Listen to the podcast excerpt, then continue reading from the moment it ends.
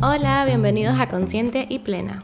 Hoy quiero hablar en este episodio sobre cuando sabemos que tenemos que tomar ciertas decisiones que no son difíciles, pero luego esa etiqueta del difícil o el complicado se vuelve en nuestra excusa permanente para mantenernos en el mismo lugar, para no movernos de nuestra zona de confort. Entonces, ¿qué pasa? Sí, cuando nosotros nos damos cuenta que necesitamos un cambio y de hecho en realidad dentro de nosotros surge este deseo por querer empezar a hacer las cosas diferentes y sobre todo es un deseo llevado por querernos sentirnos diferentes, porque tal vez ya eh, nos comenzamos como a cansar y hartar del malestar que estamos sintiendo, de la tristeza, de la preocupación, de la ansiedad, de lo que sea que se esté experimentando y decimos, no, sí, quiero ya hacer un cambio. Y hacer un cambio significa empezar a hacerlo distinto. Y este hacerlo distinto implica empezar a tomar decisiones diferentes. De hecho, en momentos de cambio, en momentos que de verdad queremos comenzar a sentirnos distintos, es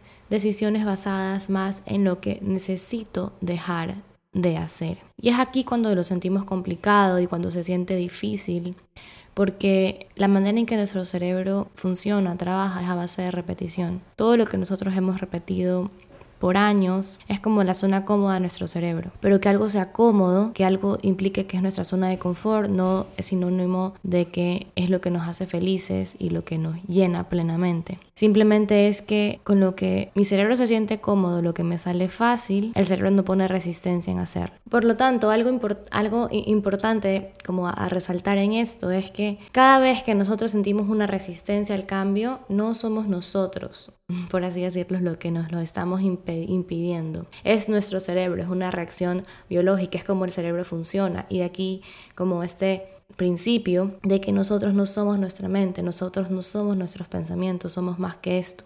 Pero bueno, sobre esto en específico podría ser como todo un episodio aparte para profundizar verdaderamente en ello, pero esto como me pareció importante resaltar. Entonces, volviendo a la situación, que cuando nosotros queremos comenzar eh, a hacer cosas nuevas, a en verdad trabajar por un cambio, porque lo que buscamos es sentirnos mejor, lo que buscamos es ser felices, sentirnos plenos, hacer cosas que de verdad nos llenen, es en ese momento entonces, como les decía antes, lo que necesito es darme cuenta qué cosas yo estoy haciendo que en realidad me mantienen estancada lo de siempre. Si lo que yo busco es sentirme plena y hacer cosas que me llenen, entonces con qué actividades estoy ocupando mi día y mi tiempo que en realidad en lugar de llenarme me hacen sentir vacía, que en lugar de darme tranquilidad me están generando ansiedad, que en lugar de hacerme feliz me producen tristeza o me producen rabia. Entonces, tan importante como poder reconocer qué cosas necesito comenzar a hacer por mí, hasta un poquito más diría yo, es muy importante para comenzar como primer paso, es poder determinar qué cosas necesito comenzar a dejar de hacer. Porque todas esas cosas que yo reconozco que necesito comenzar a dejar de hacer, significa que lo que están haciendo es fomentar en mí todas esas emociones desagradables que ya no quiero experimentar. Entonces, volviendo al cerebro, aquí es cuando, boom, como entra el problema y como se activa el sistema de alerta en nuestro cerebro y se produce esta respuesta biológica, porque el cerebro está muy acostumbrado, ya está muy como enseñado como a vivir bajo estas emociones, a sí, a, experimentar esas emociones desagradables, por más de que no nos hagan felices, pero el cerebro ya está enseñado a que eso es lo que él ya conoce. Entonces, en el momento en que yo quiero comenzar a llega el estímulo frente a mí y quiero dar la respuesta que ya sé que me produce ansiedad, tristeza o lo que sea, y yo digo, "No, esta vez no lo quiero hacer así, no quiero elegir hacer eso porque ya sé cómo me siento, ahí aparece la resistencia. El cerebro es como, ¿qué? Hazlo, tal vez solo mira una vez o solo hazlo una vez más y de aquí ya no lo vuelves a hacer nunca más. O por una vez que lo vuelvas a hacer, no significa que nunca vas a, nunca vas a cambiar. Como nos comienza a llenar de pensamientos, en verdad que nos llenan de mentiras, creyendo que volviendo a hacer lo que ya sabemos que no nos lleva a la felicidad y a la plenitud que estamos buscando, vamos a poder encontrar esa felicidad. Cuando ya es igual a la frase, como que de, de Einstein, que es súper famosa, de, tal vez no lo voy a decir textual, pero dice como locura es esperar obtener resultados diferentes y, y siempre seguir haciendo lo mismo. no puedo esperar sentirme diferente en mi vida si sigo cada día destinando mi tiempo a hacer actividades que ya sé que fomentan las emociones desagradables en mí. Entonces aquí también es cuando podemos ver de qué otras maneras el cerebro nos, hace experimentar esta resistencia que él pone ante los cambios. Y es que los cambios se sienten difíciles como una respuesta de resistencia del cerebro a salir de lo que ya conoce. Entonces cuando yo quiero comenzar a dejar de hacer algo que llevo haciendo por mucho tiempo, voy a sentir complicado como dejarlo de hacer por todos los pensamientos que comienzan a llegar a mi mente de quererme detener para convencerme de que lo vuelva a hacer, como siempre. Ya, eso es todo un, todo eso pasa.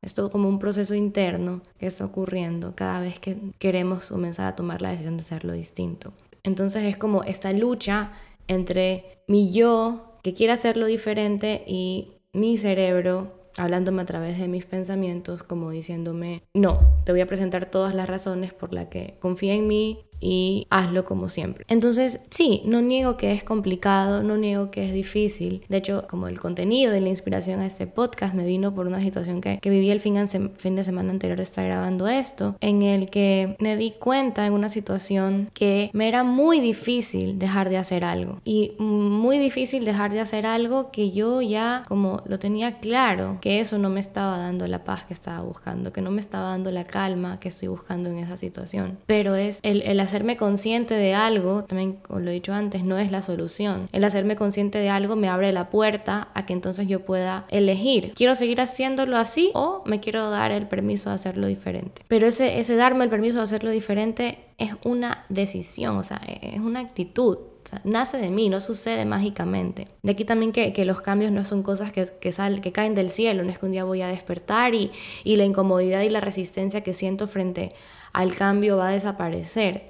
No, va, va, la resistencia va a continuar. Pero mientras yo más segura, eh, comprometida esté con que quiero hacerlo en verdad diferente, es como me voy a permitir, darme ese permiso de elegir y probar cómo me siento cuando elijo algo nuevo. Pero volviendo cuando estamos en el punto de que nos damos cuenta de que esto ya no necesito seguir haciéndolo, pero reconozco a la vez que me cuesta dejar de hacerlo. Y con eso también no porque algo me cueste o se me haga difícil, no significa que me es imposible, porque eso también sería tema para otro podcast, pero nosotros somos capaces de absolutamente todo lo que nos propongamos. Cuando en verdad conectamos con nuestra fuerza de voluntad, con nuestro poder de decisión, somos seres sumamente poderosos y cuando no nos reconocemos así es porque hay una desconexión con quien realmente somos. Pero volviendo a lo que decía, cuando nos damos cuenta ya de la otra respuesta que queremos dar y lo sentimos difícil, aquí el cerebro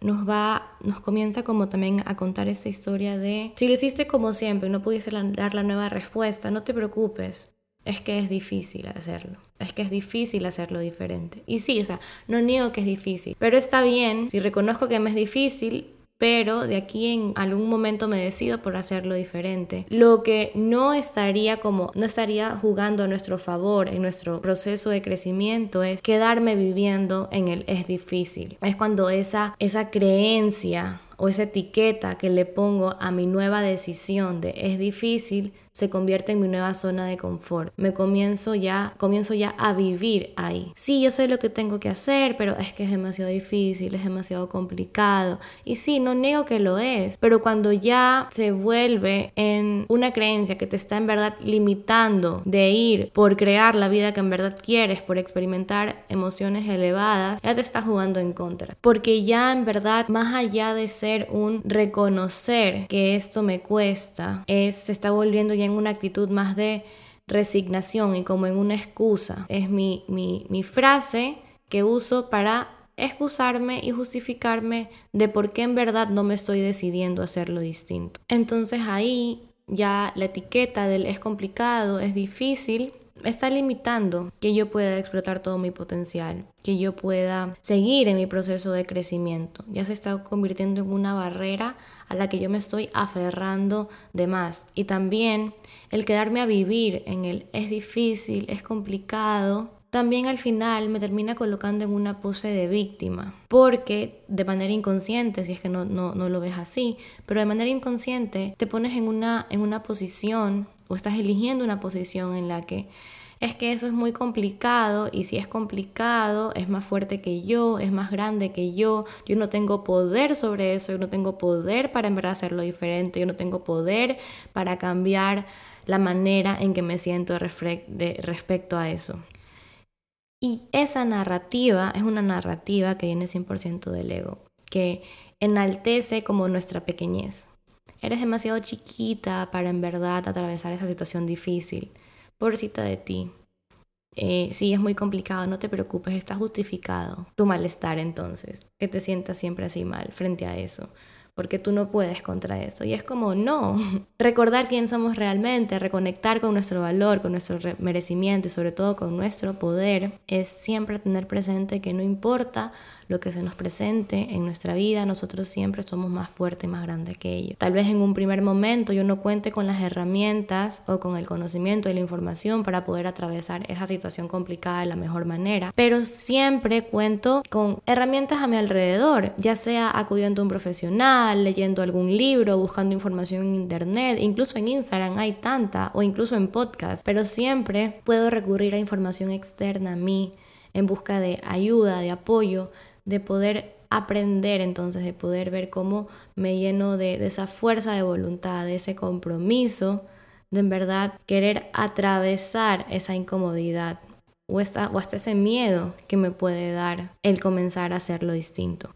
Entonces, mi invitación con este episodio es poder hacerte consciente. Te invito a que, a que reflexiones si en alguna situación de tu vida, en algún área de tu vida, quieres realizar un cambio, quieres comenzar a sentirte diferente, a que reflexiones cuáles son esas cosas que necesitas dejar de hacer, más que las nuevas por hacer, las que necesitas comenzar a dejar de hacer. Y cómo vas a poder identificar cuáles son esas cosas que necesitas dejar de hacer, pues son todas esas actividades o incluso pensamientos en los que te enganchas, historias en las que te enganchas de ti misma, que lo que hacen es reforzar emociones desagradables. Entonces, hazte un momento y reflexiona acerca de las cosas que haces en el día a día. Trata de estar más consciente de ti a lo largo de tus actividades del día para que vayas notando cómo te sientes cuando haces cada cosa o cuando notes que te estás sintiendo mal o que estás sintiendo ya la ansiedad que no quieres, o el miedo que no quieres, o la tristeza que ya no querías experimentar. Comienza a observarte a ti mismo, date cuenta, o sea, ¿qué, ¿qué hice? ¿Qué fue lo que hice que me estoy sintiendo de esta manera? ¿Qué pasó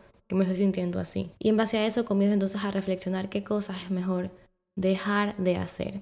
Y esto aquí nos aplica tanto como para situaciones que pensamos que, no sé, que son tales un poquito más pequeñas, como para cosas que se puede mm, sentir que son como más complejas de verdad o como que ya es un tema mucho más grande. Te pongo un ejemplo, me acuerdo cuando recién comenzó la pandemia eh, a nivel, bueno, a nivel mundial, Guayaquil, la ciudad donde yo vivo, fue como una de las primeras afectadas de mi país y también de hecho una de las primeras en ser súper, súper afectada en, Latinoamérica, si es que no me equivoco. Y la pandemia fue horrible, o sea, sobre todo me acuerdo mes de marzo, incluso abril, fue algo terrible y yo estaba obsesionada en esa época con las noticias.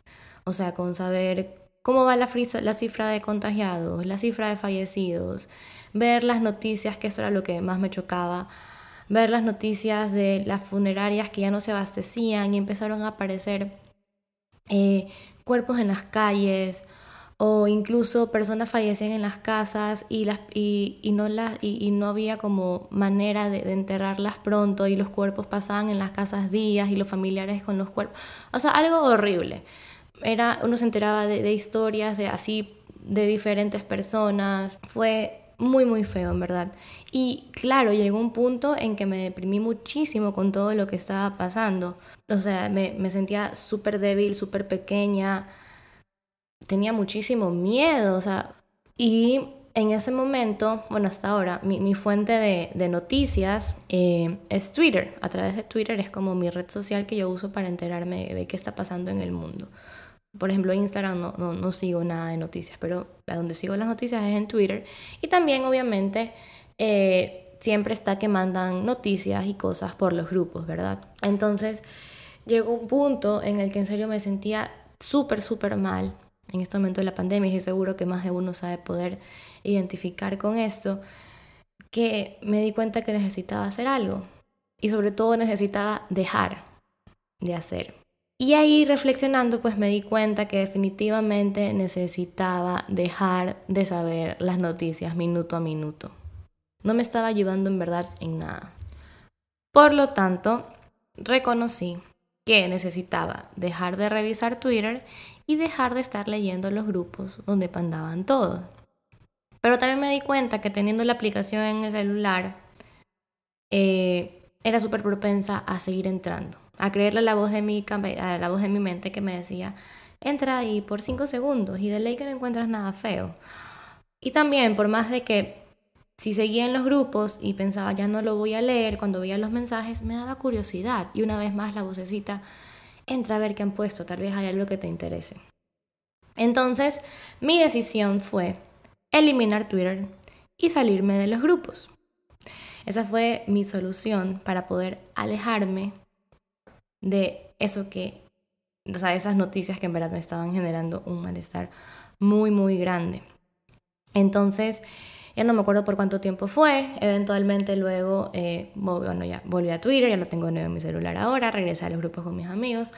Pero esa decisión de alejarme por un momento de eso fue sumamente necesaria porque me ayudó muchísimo, me ayudó muchísimo a disminuir el miedo, la tristeza que estaba sintiendo, sobre todo un miedo que se convertía, podríamos decir, como en algo desesperante también de como sentir que no, no hay una salida de todo eso. Y a partir de ahí, en verdad, puedo decir que mi relación con la pandemia y sobre todo con ese virus cambió. Ya, ya no era algo tan como súper amenazante para mí. Es más, desde, desde que dejé en ese momento de revisar noticias, ya nunca más quise seguir con estar súper pendiente de cómo están las cifras de contagiados y cómo van las cifras de vacíos. No, fue algo como que dije, necesito como soltar. Y también ahora hablando de esto, siento, me doy cuenta que lo que ayudó en ese momento de malestar fue justamente eso, por un momento alejarme de lo que me estaba provocando ese malestar grande, porque es en ese momento en el que logro desapegarme un poco de esas emociones desagradables, cuando puedo ver todo de una mejor manera, de una manera más tranquila, de hecho con, tal vez con mayor claridad. Entonces es ahí, en ese momento, cuando me puedo dar espacio a cambiar mi narrativa. Si bien les dije que luego de ese momento que yo tomé distancia de todas las noticias sobre la pandemia, ya cambió mi manera de relacionarme con lo que era la pandemia, es porque pude en ese momento en que me alejé de todo lo que me causaba emociones desagradables, cambiar mi manera de percibir lo que estaba sucediendo. Y con esto es invitarte a que tú también puedes hacerlo.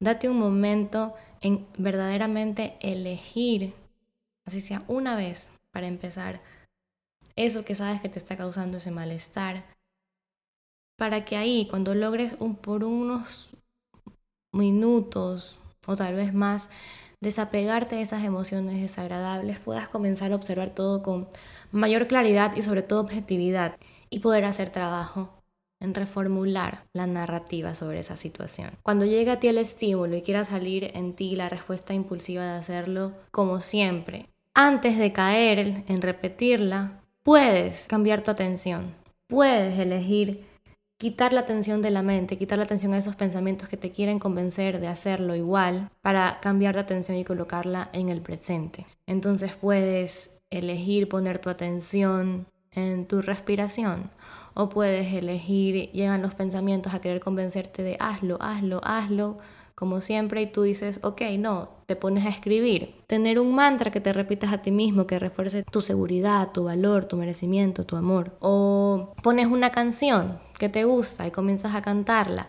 pero algo que corte, algo que corte con ese tren de pensamientos para traerte al presente y de esa manera poder elegir quitarle tu atención a esos pensamientos que te están insistiendo y de, una manera como convenciendo a reforzar la misma conducta de siempre. Y también, por otro lado, te invito a que puedas reflexionar sobre qué cosas de la lista que notas que necesitas dejar de hacer, tal vez ya antes las habías visto y habías reconocido, sí es verdad, esto ya antes me había dado cuenta que tengo que dejarlo de hacer o esto ya lo sabía, pero que te des cuenta en cuáles de esas actividades tal vez ya estás como viviendo bajo la etiqueta de, es ah, es que es muy difícil, es que es demasiado complicado, es que ya lo intenté una vez y no pude.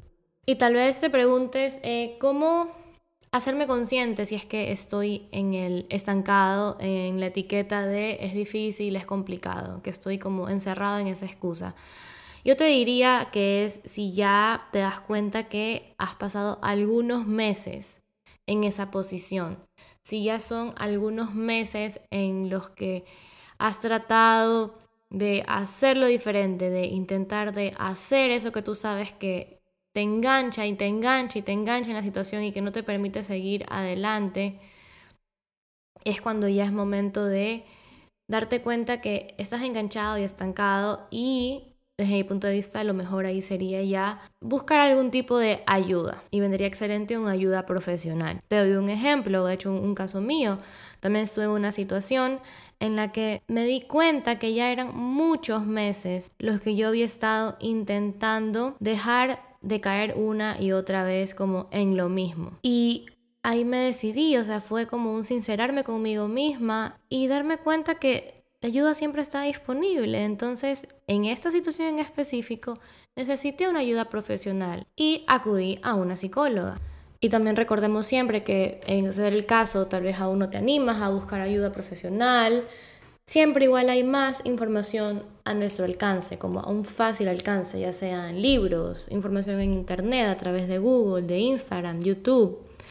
Entonces puedes ir probando tal vez con esos, con esos temas, con esa información primero, y luego tú te conoces mejor que nadie, y desde ahí darte cuenta si tal vez en algún momento ya es oportuno buscar a un profesional. Porque también otra de las mentiras del ego y de nuestra mente es hacernos creer que estamos solos o que necesitamos hacerlo todo solo, o que si, no sé, que si contamos con ayuda de alguien, tal vez nuestro proceso o lo que sea que logramos pierde mérito.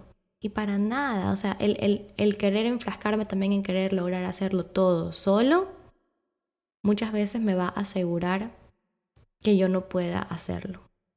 La vida se construye en relaciones y en este mundo hay personas maravillosas, con información maravillosa, que estarían encantados de ayudarnos a hacer las cosas diferentes. Empezando por nuestra propia familia, por nuestros amigos y luego ya tenemos una vasta opción pues de todas las personas que están en el mundo. Y el tema de buscar ayuda y reconocer que necesitamos ayuda es una de las cosas más generosas y amorosas que podemos hacer por nosotros. De hecho, el, contar con una ayuda de un profesional o ya sea de algún libro o de algún programa en el que me inscribo para ayudarme a atravesar momentos duros y momentos de cambio, no altera mi valor. O sea, yo no, alguien no vale más o menos por poder, hacerlas, por poder hacer las cosas solos o por necesitar buscar a alguien externo para acompañarse en el proceso. Porque lo que buscamos es sentirnos bien, lo que buscamos es ser felices. Cómo lleguemos ahí no importa mucho, lo que importa es que lleguemos a sentirlo de la manera en que deseamos. Entonces, eh, con esto llegamos al final del episodio. Espero de verdad que, que lo hayas disfrutado, que sea información muy rica para ti, y que en verdad te puedas llevar a realizar pues este ejercicio, a serte un poquito más consciente de ti mismo y ya que siempre estés dispuesto y abierto a ayudarte en tu propio proceso en lugar de estar cayendo en conductas que te retrasan y te estancan un poquito más. Si te gustó este episodio, no dudes en compartirlo a tu familia, a tus amigos, en tus historias de Instagram y puedes mencionarme. Y también estaré encantada de que me escribas por mensaje directo de Instagram a contar pues qué te pareció el episodio, en qué te ayudó, hiciste el ejercicio, cómo te está yendo con él. Y nos escuchamos pronto.